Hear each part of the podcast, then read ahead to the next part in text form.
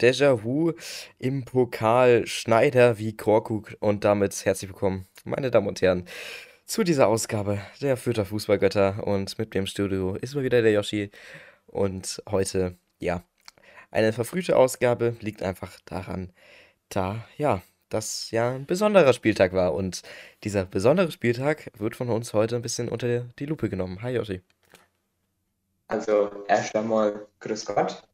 Das Pokalspiel gegen die Stuttgarter Kickers in Stuttgart stand ja auf dem Programm fürs Kleeblatt und wie gewohnt werden wir das jetzt schön analysieren und auch die Aufstellung äh, ins Programm nehmen. Ähm, ich starte mal mit der Defensive. Ähm, Im Tor beginnt Leon Schaffran, macht eigentlich Sinn, da in Fürth eigentlich immer der zweite Keeper im Pokal ran darf. So auch hier Schaffran, der die neue Nummer 2 ist nach den Abgängen von Burchard und Marius Funk. Ähm, auf der Rechtsverteidigungsposition spielt Asta. Im Vorfeld gab es ein paar Stimmen, die ähm, Wallet Mandi gefordert haben, weil ja der Gegner auch entsprechend schwach ist und dass man ihm eine Chance geben könnte. Hätte ich auch gut gefunden, wenn man mal Mandi spielen lassen hätte. Ähm, Asta ist aber auch eine gute Option. In der Innenverteidigung fängt es dann schon an. Dort haben wir Itter und Haddadi. Griesbeck spielt nicht, da er ähm, angeschlagen ist und Haddadi und Ita bilden nun das Innenverteidigerpärchen. Ich hätte mich allerdings für Fogasam anstatt Ita stark gemacht. So hat man nämlich jetzt zwei Linksfüße in der Innenverteidigung. Das ist nicht gut für den Spielaufbau und Ita ist auch kein gelernter Innenverteidiger. Und außerdem hat es Fogasam in der zweiten Mannschaft, die ja auch höherklassig ist als die Stuttgarter Kickers, immer richtig gut gemacht. Deswegen hätte ich da einfach mal Fogasam aufgestellt und nicht den Linksverteidiger nach innen gezogen. Verstehe ich nicht von Marc Schneider, dass man das so macht. Auf links ist dann folgerichtig Willems, wenn Inter in der Innenverteidigung spielt. Und so ist eine etwas sonderbare Defensive dann auch aufgestellt worden.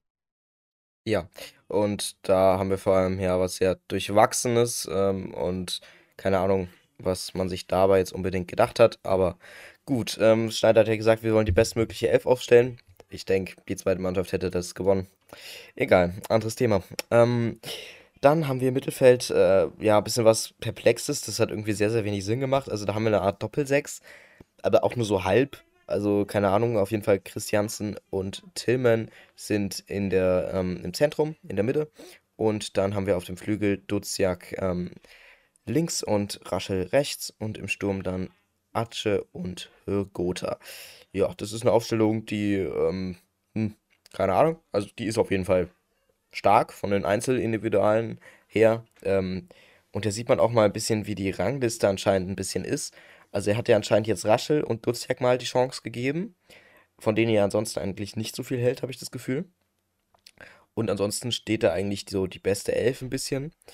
Und ja, das ist, bis auf Leon Schaffran, ähm, ist es halt, ja, mal ein bisschen merkwürdig und vor allem die Mittelfeldformation ergibt für mich irgendwie ein bisschen wenig Sinn. Aber gut. Ja, was dann auch wenig Sinn macht, sind die Ergebnisse im Spiel. Genau. Nochmal kurz zur Aufstellung. Wenn du Raschel als rechten Mittelfeldspieler spielen lässt, ist, finde ich, schon irgendwas falsch. Das ist ein Achter und kein Außenbahnspieler. Nur mal so als Randnotiz. Ähm, rein geht es dann ins Spiel. Haddadi will den Ball zu Schaffran zurückköpfen, macht es aber irgendwie dermaßen schlecht, sodass Schaffran da noch hinhechten muss und den Ball zur Ecke klären muss, weil sonst der Stuttgarter frei gewesen wäre. Schaffran macht das da eigentlich ganz gut. Dann gibt es die Ecke. Die Ecke kommt hoch rein auf den zweiten Pfosten. Ein Stuttgarter steht frei da und köpft den wie im Bilderbuch ins lange Eck ein. Schaffran kann da nichts machen, ist da absolut unschuldig. Und wieso köpft dieser Stuttgarter so frei ein? Weil Branimir Hrgota einfach nicht am Mann steht. Und da haben wir genau wieder dasselbe Phänomen wie in der letzten Folge. Wir haben gesagt, spielt Manndeckung, teilt die Leute klar zu, seid am Gegner, gewinnt eure Kopfballduelle und genau das passiert schon wieder nicht. Ich weiß nicht, ob es einfach an den Spielern liegt, dass sie zu dumm sind, das zu checken. Kann sein. Ich weiß es nicht. Aber auf jeden Fall sollte ein Spieler in der Lage sein, das zu checken. Dann müsste Marc Schneider vielleicht auch einfach mal etwas permanenter darauf hinweisen, dass man einfach mal seinen Gegenspieler im Auge behält und vor allem von Hygota, der ja auch Kapitän ist, muss man auf jeden Fall erwarten, dass man einen Oberliga-Stürmer im Auge behält bei einem Eckball. Ja. Ähm, ja, also das ist einfach, Hygota steht da ein Meter dahinter und der ist frei. Und das ist einfach, der Gutter äh, macht irgendwie hinterläufig irgendwie, probiert er an den Ball zu kommen und rennt dann einfach gegen den Stuttgarter Feld um. Es ist, also so ein unmotiviertes Scheiß-Abwehrverhalten habe ich echt noch nicht gesehen. Also, wenn ich Fußball spiele, sieht das besser aus. Das ist einfach traurig. Das ist einfach traurig. Und vor allem sowas hat einfach nur mit Willen zu tun. Sowas hat einfach nur damit zu tun, ja, ich will jetzt, dass dieser Ball nicht ins Tor geht. Und dieser Wille war nicht da. Zu keinem einzigen Zeitpunkt in diesem verkackten Spiel. Ja, schön. So, dann haben wir einen äh, Freistoß von Lukaita. Der kommt ja von der Flanke her eigentlich jetzt nicht schlecht. Der hat sich schön gedreht. Ist so circa aus dem linken Halbfeld kommt der. Ähm, dann war natürlich Atsche der Zielspieler. Atsche lässt sich da auch viel zu leicht unterkriegen vom Stuttgarter. Keine Ahnung, was der wollte. Vielleicht irgendwie Elfmeter oder so. Keine Ahnung, muss Atsche viel höher steigen, ähm, weil er es auch kann. Also da kann er sich nicht von so Mittelfeldspieler von, von denen beeinflussen lassen und dann gibt es da auch direkt ein äh, bisschen Rudelbildung. Also keine Ahnung, Atsche. Man, man muss ja einfach mit dem Mindset reingehen, wir sind überlegen. In dieses Spiel muss man mit dem Mindset reingehen, wir schaffen das jetzt. Und wenn man allein sich von sowas schon aus der Ruhe bringen lässt, als eigentlich wird bester Stürmer, dann ist das, ja, allein schon falsch. Ja, dann ähm, erlaube ich mir noch die nächste Chance zu machen direkt. Ähm, das ist, ja, ist ein langer Ball, geklärt von, äh, von einem der Vierter. Ich glaube, das war Haddadi, ich weiß, ich sehe es nicht genau. Ähm, der wird dann sozusagen lang rausgespielt, vor allem mit Glück. Den nimmt dann, ja, Raschel sehr, sehr schlecht mit. Ähm, und dann kommt Atsche eben ran und probiert da den Torwart zu tunneln. Ja, keine Ahnung. Also generell erstmal Glück, dass der Ball da überhaupt so hinkommt. Dann finde ich, macht es Raschel ja relativ gut. Der steckt ihn da so ein bisschen noch durch mit der Annahme. Das fand ich jetzt echt nicht schlecht. Dann haben wir eigentlich den perfekten Laufweg. Atsche steht ein bisschen zu weit hinten, finde ich. Ähm, und dann, ja, ist es halt ein bisschen verstolpert und der Ball hätte auch äh, definitiv reingehen können, beziehungsweise auch müssen. Aber ich finde es halt auch schön, wie einfach das Mittelfeld, beziehungsweise generell jeder einfach nichts macht. Also Atsche kommt da mit 5000 km ange angeprescht, der Rest steht einfach. Äh, Raschel hält noch seinen Fuß rein, der Rest steht. Die, die stehen einfach nur rum. Die stellen sich nicht frei, die, die stehen nicht irgendwo, damit Atsche vielleicht noch eine Flanke könnte. Nein, die machen einfach gar nichts. Das ist einfach, äh, ich kann mir das nicht mehr angucken.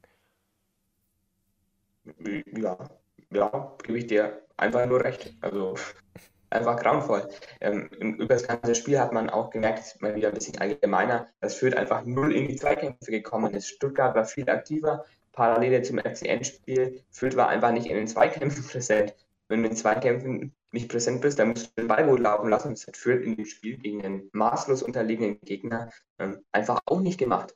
Und dann hat man lange Bälle gespielt. Und dann die einzigste Chance, später kommt noch eine, ähm, dann durch den langen Ball eingeleitet wird, ist schon irgendwas falsch von der Spieleinlage her.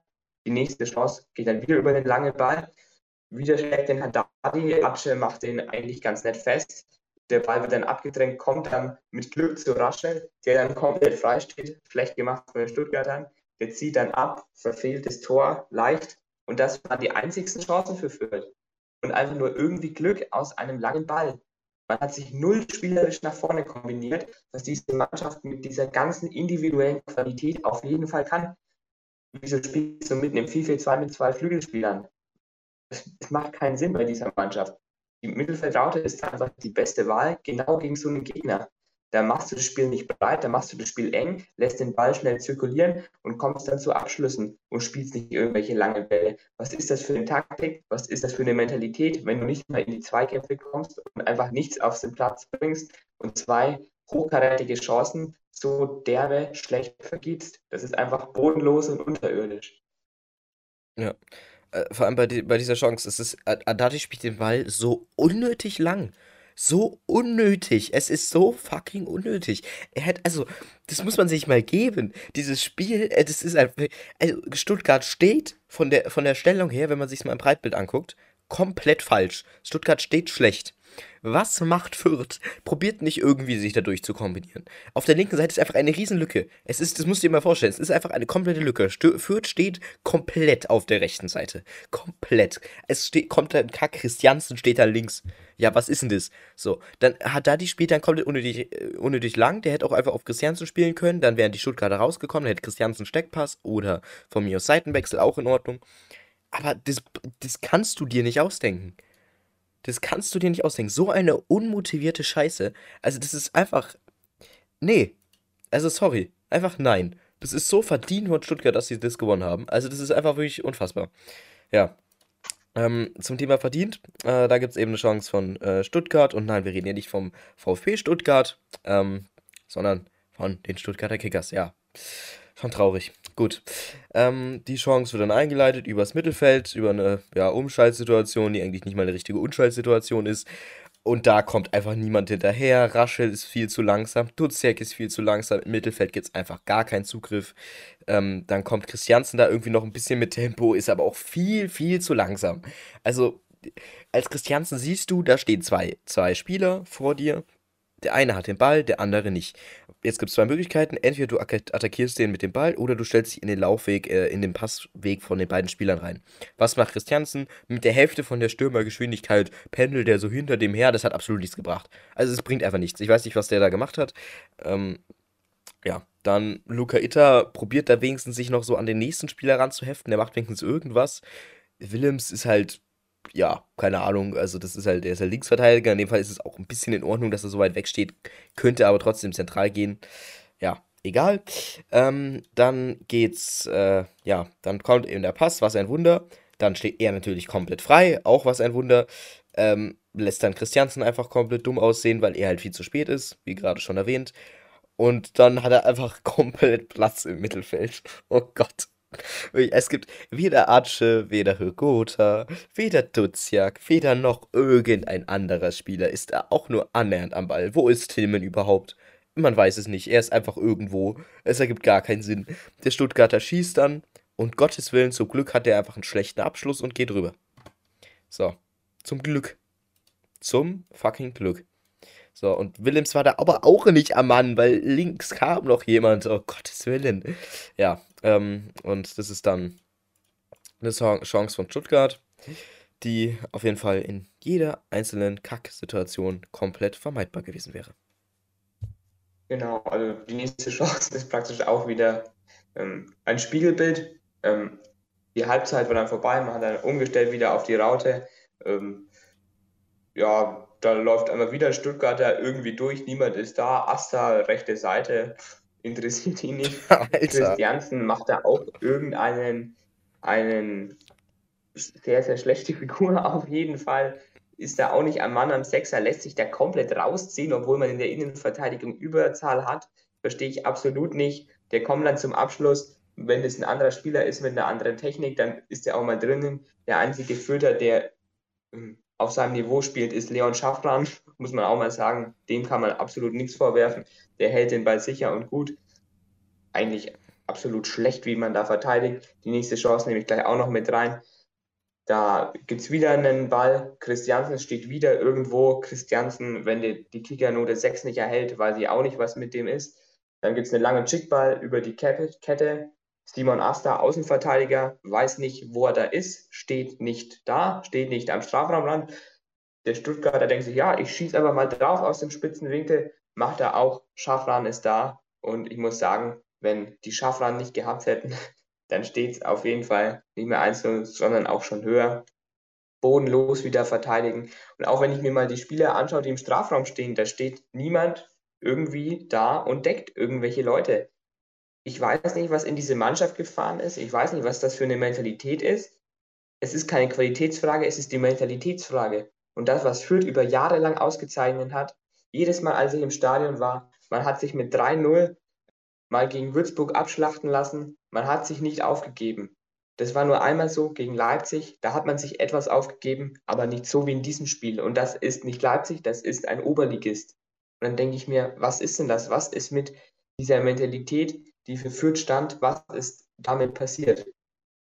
Ja, also bitte, Leute, bitte Sportschau, ähm, Stuttgart Kickers gegen Spielvereinigung Kräuter Fürth.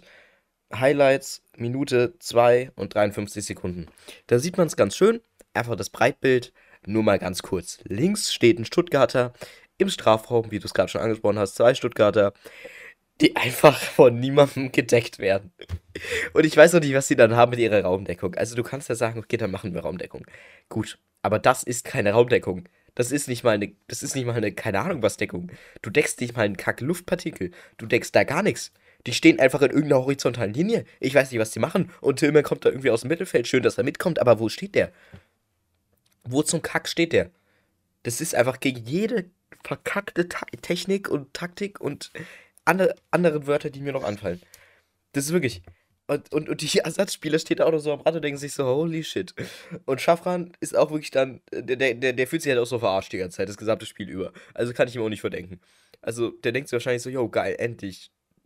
A11 spiele ich jetzt endlich mal als Torwart.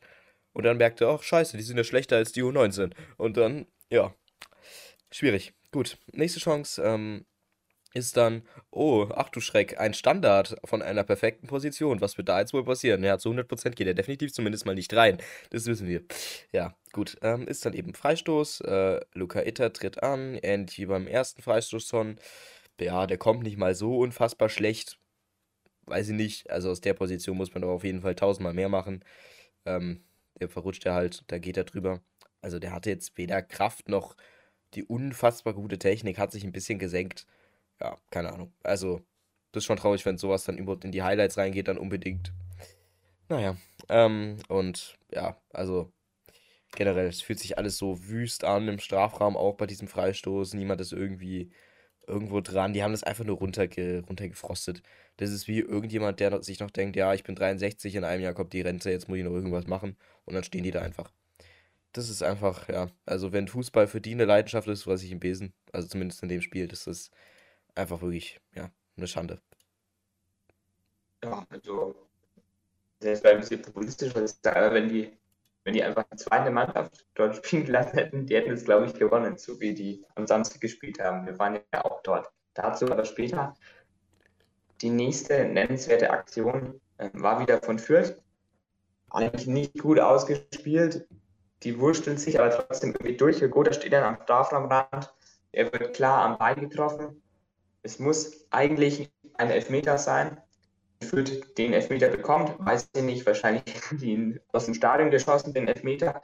Auf jeden Fall muss es ein Elfmeter sein. Videobeweis gibt es nicht. Das ist das Einzige, was man den Fürthern vielleicht noch zugute halten kann, dass sie einen Elfmeter bekommen hätten müssen. Aber wenn du es auch ohne einen Elfmeter nicht schaffst, gegen die Stuttgarter Kickers kein Tor zu schießen, dann ist irgendwas mit dieser Mannschaft, mit diesem Trainer eindeutig grundfalsch. Ja. Das war jetzt die einzige Aktion vom Schiedsrichter, die nicht gut war. Muss ein Elfmeter sein. Mein Gott, vielleicht läuft das Spiel dann anders, wenn man ihn reinmacht. Das ist aber Makulatur. Und als Zweitligaverein musst du auch ohne einen Elfmeter in der Lage sein, das Spiel zu drehen. Ja, vor allem, ich sag's mal so, also in der Bundesliga hatten wir jetzt auch schon, ähm, ja, keine Ahnung, fünf Elfmeter oder sechs oder so. Ja, ich glaube sogar noch mehr. Und die, ähm, ja, haben bisher noch kein Ergebnis umgekehrt. Also da war es dann immer irgendwie 5 zu 1. Wow, weil der Gotha einen Elfmeter geschossen hat. Respekt. Ja, also das ist halt. Die haben jetzt noch nicht so viel verändert dann letztendlich. Also das ist dann auch nur Makulatur. Ähm, und Kosmetik. Ja, schön. Kosmetik ist schön. Das eben absolut gar nicht. Zum Beispiel eben auch die nächste Chance. Die kommt von Stuttgart. Da gibt es einen langen Ball von Fürth. Mal wieder komplett unnötig. Ich glaube, das ist ein Abstoß von äh, Schaffran. Keine Ahnung, hätte man auch kurz spielen können. Verstehe ich nicht ganz. Egal kommt eben der lange Ball, dann ist der Sieb absolut nicht im Zweikampf. Ich weiß nicht, was das ist. Der lange Ball kommt, dann ist er ein Stuttgarter gegen Amindo Sieb. Amindo Sieb, Bayern, Topstürmer, zweite Mannschaft gewesen, frisch geholt. Keine Ahnung, was er da macht. Er duckt sich weg vom Kopfball. Der Stuttgarter kommt dann an den Ball. Also wirklich, man sieht nicht nur, dass die alten Hasen irgendwie Probleme haben, sondern einfach alle. Also die haben alle einfach keinen Willen. Das, fühlt, sich, das fühlt sich so unherzlos an. Das ist einfach wirklich, ja. Ähm, dann verliert Sieb eben da den Zweikampf, richtig unnötig. Somit kommt dann der Kopfball eben vom Stuttgarter in den freien Raum. Der freie Raum ist eigentlich ein Raum, wo der Sechser stehen muss. Wer ist der Sechser bei Fürth? Richtig, Max Christiansen. Wo steht Max Christiansen? Richtig, neben dem Schiedsrichter, irgendwo bei Hürguter. Ah ja, okay, gut. So kommt dann der Ball einfach irgendwie aufgedatzt. Dann ist halt ein, ähm, ja, Stuttgarter da zuerst am Ball, der hüpft dann so ein bisschen der Ball über Tillman hinweg. Das löst er halt sehr, ja, keine Ahnung, schwierig. Hat er sich halt ein bisschen verschätzt. Muss man auch sagen, kann man jetzt eigentlich die Schuld nicht Tillman zuwerfen unbedingt. Weil, ja, also das sind zwei Stuttgarter dann letztendlich gegen Tillman. Und den probiert er dann zu köpfen, verschätzt sich halt da einfach beim Kopfball, kommt auch nicht wirklich hoch, weil er eben bedrängt wird. Und dann ist das jetzt halt Dreier Abwehrkette gegen, ja, ein Stuttgarter. Tillmann, ja, muss ich sagen, macht es dann nicht mal so schlecht. Also er rennt halt ein bisschen auch hinterher, hätte ich an seiner Stelle auch gemacht. Dann kommt, ähm, ja, eben Haddadis Grätsche, die misslingt komplett. Äh, der rutscht halt vorher auch aus, also das sieht man halt auch, wie er einfach ausrutscht. Gut, ähm, der Stuttgarter kommt dann da halt einfach dran vorbei. Und dann probiert Tillmann noch ein bisschen Weg gut zu machen. Asta macht da irgendeinen merkwürdigen Kreuzlauf. Keine Ahnung, um halt vielleicht den zweiten Ball oder ähnliches zu verhindern, denke ich. Kann man machen, weiß ich nicht. Ähm, ja, aber letztendlich, das ist eine 3 gegen 1 Situation. Da hätte einfach, der hätte einfach zu dritt draufgehen müssen. Und von mir aus holst du dir die rote ab. Es ist mir egal. Von mir aus als Timme, der eh absolut keinen Zugriff in diesem Spiel hatte. Grätsch den um, hol dir die rot, passt. Aber nicht so. Und das ist einfach wirklich, also, ja, Schaffwan da auch ohne Chance, macht es, macht richtig, was soll er da machen, das ist ein 1 gegen 1. Ähm, und ich denke, der Urfehler ist aber dann schon die Aufstellung im Mittelfeld, dass da einfach Max Christiansen irgendwo im Nirgendwo steht. Genau, also im Prinzip kann es dann auch noch höher ausfallen, das Ergebnis. Einfach wahnsinnig schlecht verteidigt. Dann kommt einfach ein Ball, langer Ball, der Stuttgarter macht den fest, die Fürther gehen nicht drauf. Ist jetzt eigentlich auch egal, wer das war. Alle waren einfach schlecht, außer Schaffran. Der Ball kommt dann zwischen die zwei Verteidiger, Asta und Haddadi. Der Stuttgarter ist durch, schießt. Leon Schaffran hält ihn gut. Dann steht es 3-0. Maximal schlecht. So. Man hat jetzt zwei Spiele gehabt, zwei Spiele, ein Derby, das kannst du verlieren, aber nicht mit dieser Leistung. Das haben wir letzte Woche auch klar angesprochen. Du musst in die Zweikämpfe gehen, die Mentalität muss besser sein. Diese Woche genau dasselbe. Dann schaue ich mir die Pressekonferenz an und sehe, wie Marc Schneider da so ein bisschen angelascht da so rumsitzt und einfach irgendwas dann da so abgeht. Als Trainer würde ich da ehrlich gesagt ausrasten und mal ein bisschen den, den Spielern den Marsch blasen, was das überhaupt soll. Also ich kann mich doch nicht so präsentieren. Ohne jegliche, ohne jegliche Haltung. Was, das sind Profifußballer. Wenn ich das sehe, dann denke ich, das ist Kreisklasse C. Das geht nicht. Und ich hoffe, dass im nächsten Spiel da mal ordentlich ein Umbruch reinkommt, dass manche Spieler vielleicht einfach als Strafe auch mal gar nicht mehr in den Kader kommen. Da denke ich an den Hörgotha, an den Christiansen, weil die einfach das Spiel wahnsinnig schlecht waren genau, ein Gotha, Christiansen und Haddadi sind Spieler, von denen ich Führung verlange, von denen ich Mentalität verlange und die jetzt so ein schlechtes Spiel abliefern können. Und dann würde ich jetzt einfach mal sagen, es sollen jetzt mal Spieler wie Rebiger, wie Angleberger, wie auch von mir aus Nils Wolfert, Fobersam, die sollen im nächsten Spiel mal einfach die Chance bekommen und reingeworfen werden. Habe ich eh nicht verstanden, warum Fobersam nicht gespielt hat in dem Spiel.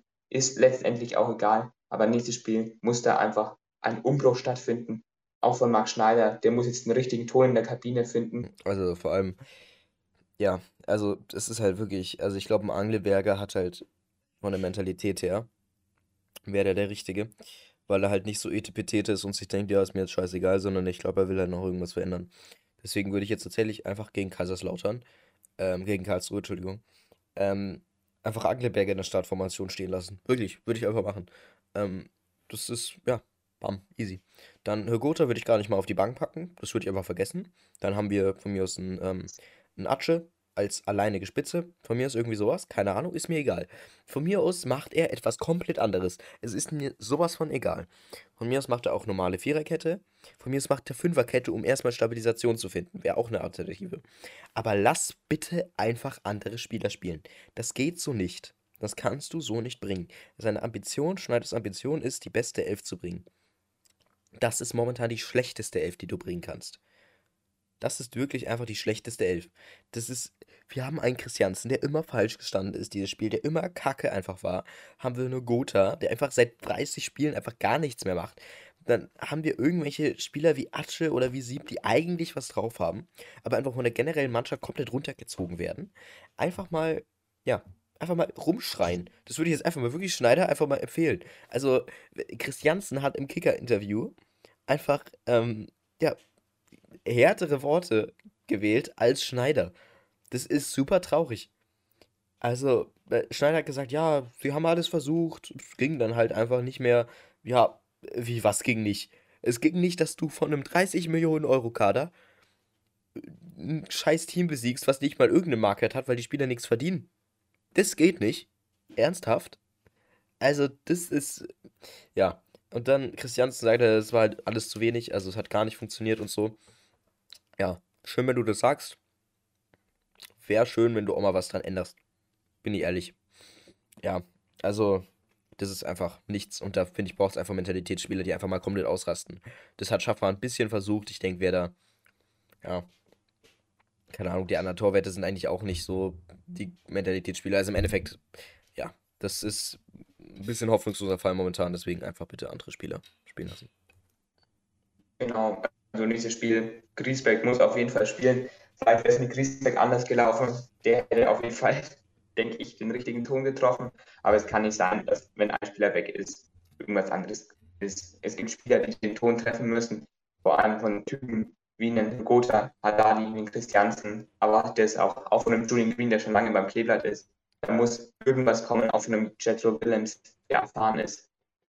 Das ist einfach los, auch von einem Kapitän wie Gotha. Nichts. Dann diese Körpersprache, Hörerschlag kann man immer lamentieren, ist im Prinzip egal, Leistung und Stimme, die stimmt absolut nicht, die Mentalität, die Haltung auch nicht. Da braucht es Führungsspieler, die Mannschaft mal mitnehmen.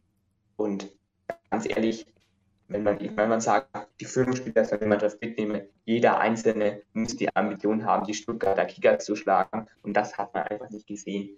Ich fordere jetzt einfach mal wirklich, lasst die Spieler draußen, lasst vielleicht ganz wenige noch spielen und lasst einfach mal den Kader komplett umbauen. Stell von mir auch eine Baskin in die Startaufstellung. Es ist mir egal, aber solche Spieler, die darfst du nicht mehr belohnen, indem du sie nochmal aufstellst. Man hat Alternativen und sollte die Alternativen auch einfach jetzt spielen lassen. Dixon Abiyama würde ich auch im nächsten Spiel spielen lassen, weil der auch bei allen technischen Mängeln, die er besitzt, auch bei allen Spielen, die nicht so gut waren. Auch im Derby war er nicht gut, aber Dix Nabiyama hätte sich nicht hängen lassen. Er weiß, worum es bei diesem Verein geht und der brennt für diese Mannschaft, für diesen Verein. Das macht zum Beispiel auch ein Devin Angleberger. Deswegen würde ich einfach mal sagen, die beiden sollen im nächsten Spiel ran.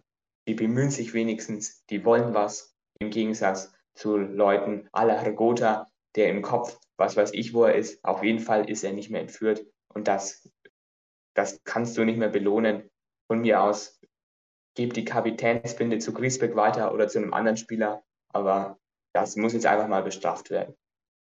Ja, und zwar sehr hart. Also, das ist halt die Frage, wie Schneider das halt dementsprechend umsetzt. Der steht natürlich auch unter riesen, riesen Druck. Also, der ist jetzt komplett neu. Und an seiner Stelle, ja, ist es halt sehr, sehr schwierig jetzt zu sagen, ich stelle mal alles um. Ich meine jetzt mal was komplett anderes, weil der natürlich von Vereinsseite extrem unter Druck steht der kriegt erstmal Anschluss von einem Asusi oder ähnliches, wenn er jetzt erstmal die Topverdiener nicht mit dran nimmt. Logischerweise. Ich meine, wozu bezahlte der Verein irgendwie 5 äh, Millionen da jedes Jahr an Gehalt ähm, für die Top 11 Minimum, äh, dafür, dass der, ähm, dafür, dass die da nicht spielen. So, ist ja nachvollziehbar, aber da muss man einfach mal zu sowas haben greifen. Und dann möchte ich auch, dass Schneider das mal riskiert, weil genau das ist das, was Fürth ausmacht, einfach mal was zu riskieren.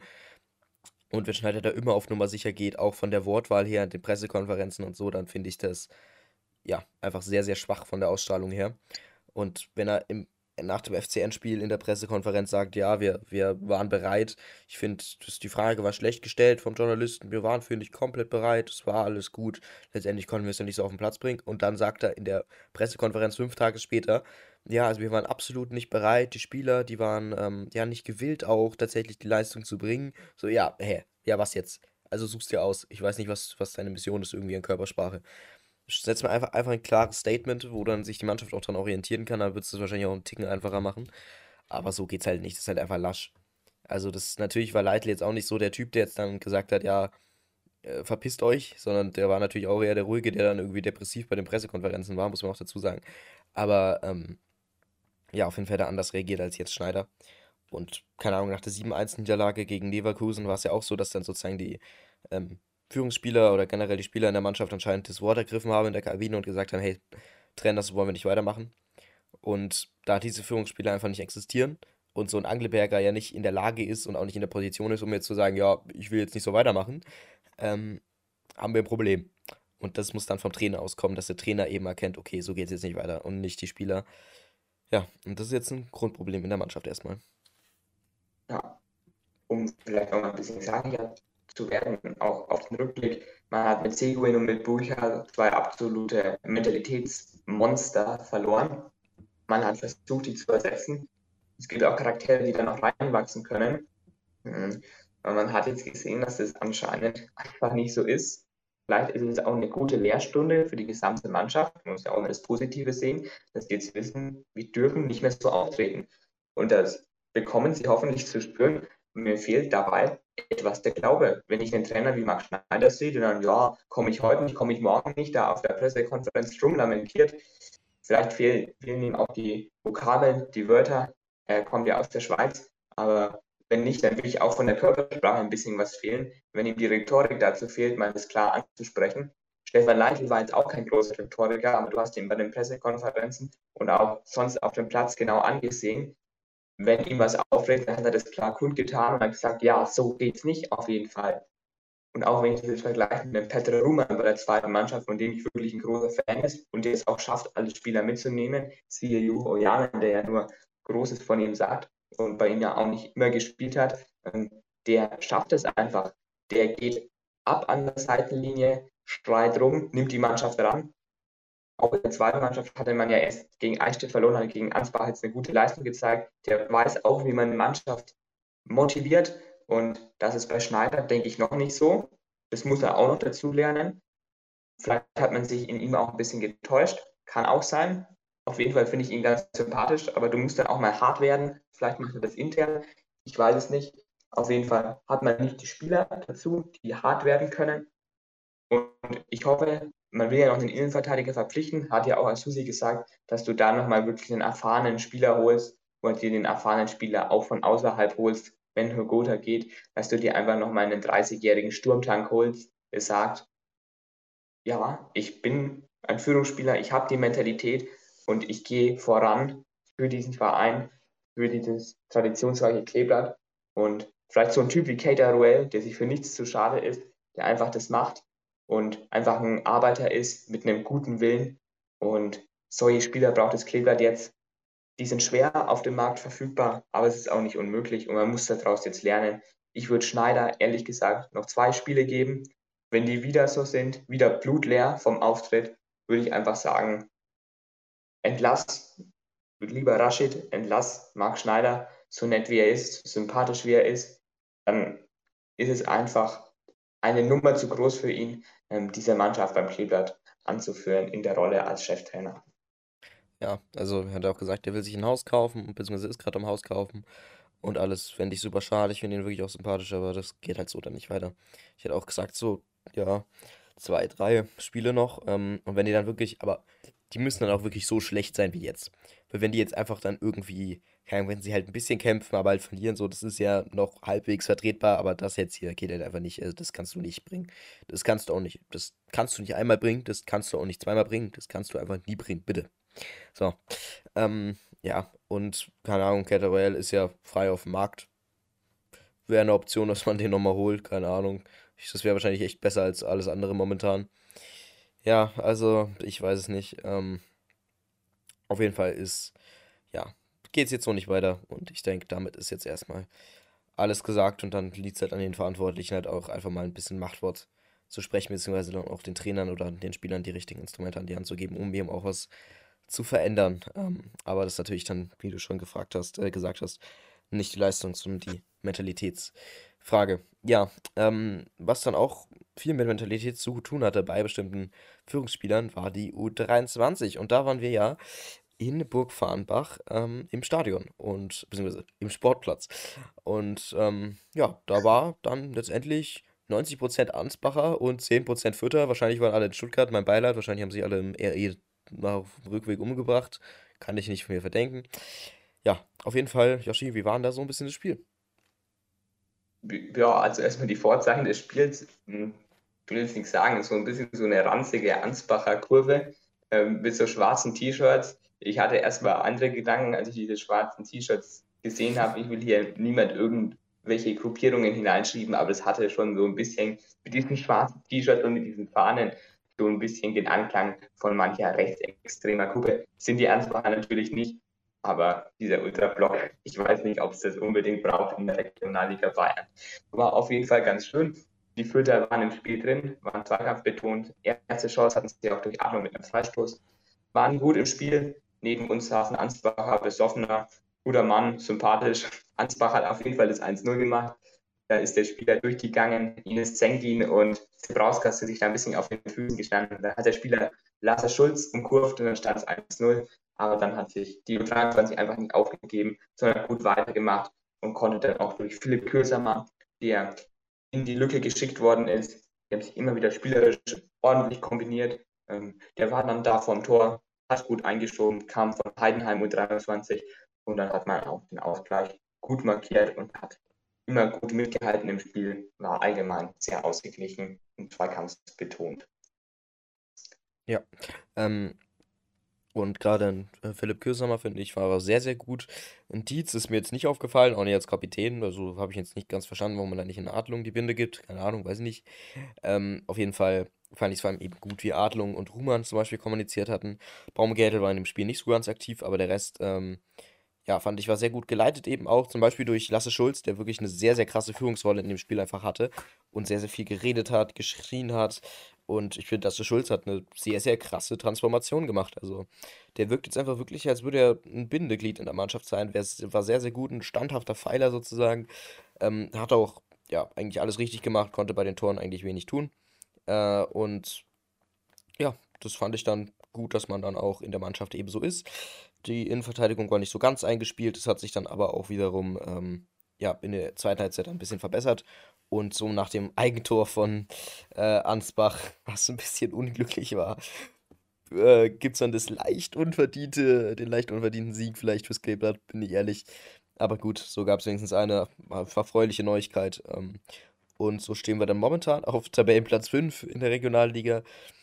Das wird nicht so bleiben, aber ähm, das ist schon mal schön und da haben wir einen halbwegs angenehmen Start erstmal erwischt. Genau, kann ich mich nur anschließen. Und Lasse Schulz, mal die auch nochmal herausheben, stimme ich mit dir zu 100% überein. Klasse Torwart, ist, hat sich richtig gut entwickelt. Du merkst, er kommt immer mehr in diese Mannschaft rein und er geht auch wahnsinnig gut mit Leistung voran. Und er hält auch einfach die Punkte fest, muss ich ganz klar sagen. Gegen, gegen Pippins Ried, da war er ja in Burg da hat er es auch schon gemacht. Hier gegen Ansbach hat er mit der Fußabwehr auch nochmal klasse reagiert, fängt die Flanken gut ab, zeigt gute Präsenz. Also man hat da schon einen guten Torwart, der perspektivisch vielleicht in fünf Jahren mal auch mal die Nummer 1 beim Kleber sein kann.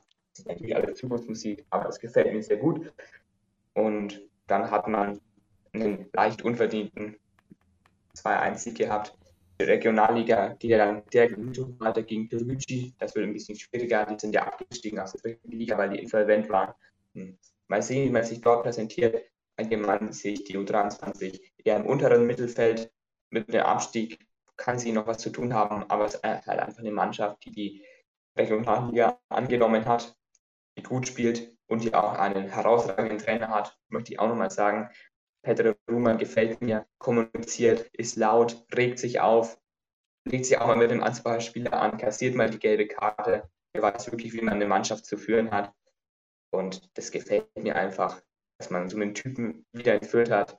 Und ich sage mal, wenn es mit Marc Schneider nichts wird, hat man vielleicht mit Ruhmann in den eigenen Reihen einen guten Ersatz. Ja, ähm, also ich denke, der wäre dann trotzdem ein bisschen überfordert vielleicht damit. Aber ähm, ja, vielleicht dann irgendwann immer noch besser oder als Co-Trainer, keine Ahnung, weiß ich nicht. Dann, oder einfach nur als Mentalitätscoach wäre auch eine Option. Also, ich meine, der würde jetzt eh nicht so viel einnehmen, dementsprechend kann man den ja auch einfach mal reinstellen als Mentalitätscoach. Keine Ahnung, für so ein Spiel, wo er einfach die ganze Zeit nur rumschreit. Wäre eine Option, vielleicht.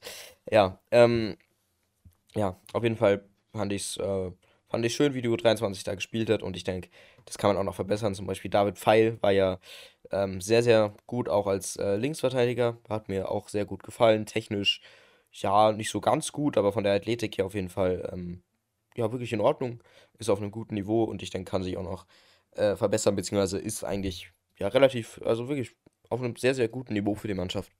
Und hilft da auf jeden Fall auch sehr, sehr weiter. Sebrauskas dann auf der rechten Seite, war ein bisschen ungewohnt, geht aber auch.